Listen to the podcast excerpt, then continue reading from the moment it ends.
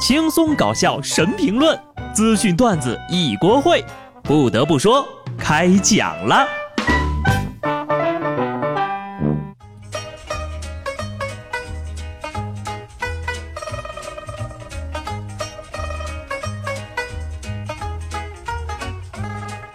Hello，听众朋友们，大家好，这里是有趣的。不得不说，我是机智的小布。今天真是让人开心的礼拜一呀！因为我不是被闹钟叫醒的，而是被快递小哥。虽然一想到呀要去上班就很烦躁，但是马上就可以拆包裹了，醒都醒了，就打起精神来，开开心心的去拿快工作呀。这都年底了，打起精神来干活确实比较困难，大家都忙着总结过去，展望未来呢，没什么功夫着手当下。今天要说的年度总结是：二零一八百大最烂密码出炉了。用屁股想想都知道，一二三四五六肯定还是第一，排名第二的就是 password。在排名前十名最烂的密码当中呢，除了我刚刚说的那两个呀，其他依次是：一二三四五六七八九，一二三四五六七八，一二三四五六个一，一二三四五六七，sunshine。键盘的第一行从左起六个字母 Q W E R T Y。以及 I love you，一二三四五六七八九排名上升三名，一二三四五六七八下降了一名，这说明什么呢？说明呀，人的安全意识正在增强呢。就这个统计数据，一看就是外国人整的。咱们中国人第一排名的肯定是八个八，六个六，是吧？四位密码的就四个零。至于那些用自己生日当密码还怕泄密的，不用担心了，根本没人记得你的生日。不得不说呀，密码呢用着就是为了一个省心。就我银行卡里那点钱啊，算上小数点后两位，还没有密码位数多呢，费那心思干嘛呀？没必要，真没必要。更重要的是吧，太复杂的密码我也记不住啊。接下来到了最扎心的总结的时间了，年底了，就想问问大家，今年都挣了多少钱？没赚钱的也不要担心啊，还有机会，搞不好哪天呢就有钱包自己蹦到你兜里了呢。说扬州的孙先生在火车站把钱包弄丢了，调监控的时候发现啊，竟然是孙先生买完票之后转身的一瞬间没拿稳，这钱包呀自己个儿掉进旅客王先生的手提包里了。得亏是有监控呀，要不然后面的老王跳进黄河都洗不清了。这次可真的是钱包先动的手啊！钱包有他自己的想法，兴许他是想换个主人。这种事儿都能摊上呀，怕不是手提袋里放了个吸钱器吧？难道这就是传说中的天上掉馅饼？魔法手提袋自动吸钱包，请问哪里可以买到同款呢？这个事儿呢，确实是闹了乌龙了哈。但是世界上真的有天上掉钱的好事儿，这回发生在香港。前天下午两点钟，有人在深水埗基隆街一个大厦天台上撒下大量的纸币，引发了市民的惊呼不断。更有市民呢爬到车顶上去捡，现场那叫一个锣鼓喧天，鞭炮齐鸣，红旗招展，人山人海呀。据了解呢，这个撒。撒钱的，自称是香港区块链第一人，外号毕少爷。早前呢，他就在脸书上写哈，劫富济贫，只要有梦想，一切都可以做得到。你那搁古代叫劫富济贫，你现在这叫影响治安呢？还说你是混币圈的，一点互联网思维都没有。站楼顶上扔钱才多大动静啊？搞微博抽奖啊，抽手机壳送手机那种。你这热度蹭蹭就上去了，关键啊，在香港扔钱和捡钱都属于违法的，捡钱的群众最后都按照警察叔叔的要求上缴登记了。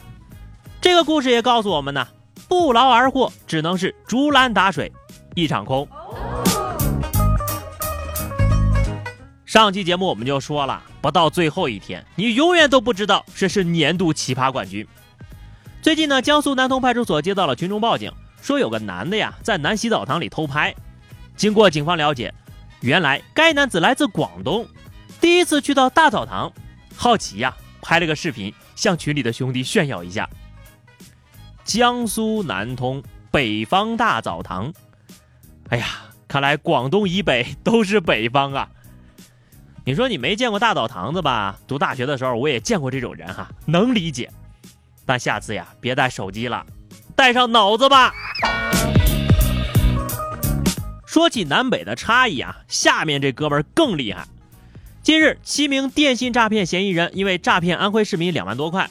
民警跨省在海南把人抓着了，并且呢将他们带回了芜湖。结果啊，七号那天呢，芜湖下雪了。这七个嫌疑犯呢看到雪景之后是兴奋不已，竟然还开开心心的玩起了雪，兴奋的呀就摸那个雪，还说从来没看过雪，这是人生第一次见到。兄弟，快醒醒！你们是来蹲号的，你们是反派呀，反派是不能有蠢萌人设的。影响盗贼在我们心里的形象。这下好了，在你们进去之前呢，也算是见过世面的人了。好好改造啊，争取出来以后再玩雪吧。要不然就在监狱里给他们安排一个扫雪的活儿，一举两得呀。这些人呢，真的是思路清奇，有些时候就想抛开那些坏人的脑壳，看看里面都装的是什么。说江苏南京的张女士晚上回家路上被一名骑电动车的男子抢走了手机，警方调取监控之后呀，发现该男子的头发有些奇怪，浓密且呈黑亮色，由此判断啊，这个人可能戴了假发。几天之后，嫌疑人再次出现，民警一眼就认出了那头浓密的假发。这嫌犯说呀，自己有点谢顶了，为了防止作案的时候太明显，特意买了假发，没想到呀，哎。你说你要是不戴假发吧，大家伙都差不多，反而不好抓。这个故事就告诉我们呀，聪明绝顶可不是真聪明呀。在这人人发际线后移的时代，你头发这么密，怕是有点过分了。警察叔叔都知道，不可能有这么浓密的头发。这个故事还告诉我们呢，抢劫不一定能出名，秃顶戴假发抢劫一定会被全网关注的。你演戏得演全套啊。应该再来件女装。不得不说的是，植发现在真的是刚需。据报道，中国已经超越了巴西，仅次于美国，成为全球第二大整容大国。据最新报告显示啊，医美最强消费十成西南三北，南方的医美规模呢远大于北方。重庆人爱做大型的医美项目。最后一句听仔细了，北京、深圳两大 IT 城市成为植发重城。我变强了，也变秃了。当然，不仅是程序员，各行各业的脱发大军已经整装待发了。怪不得呀，刚刚都说这个九零后聪明绝顶哈。讲真的，就我这几根头发，不请上十个保镖，估计都保不住了。在这儿呢，我想对我的头发说一句：爸爸还没有挣够植发的钱，你先别秃啊。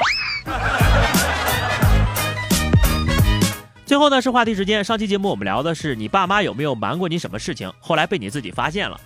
听友幺八八幺五三六 M S H A 一，下回能不能换个中文名字呀？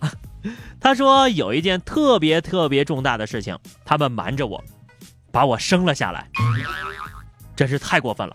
是不是结婚的时候也瞒着你呀？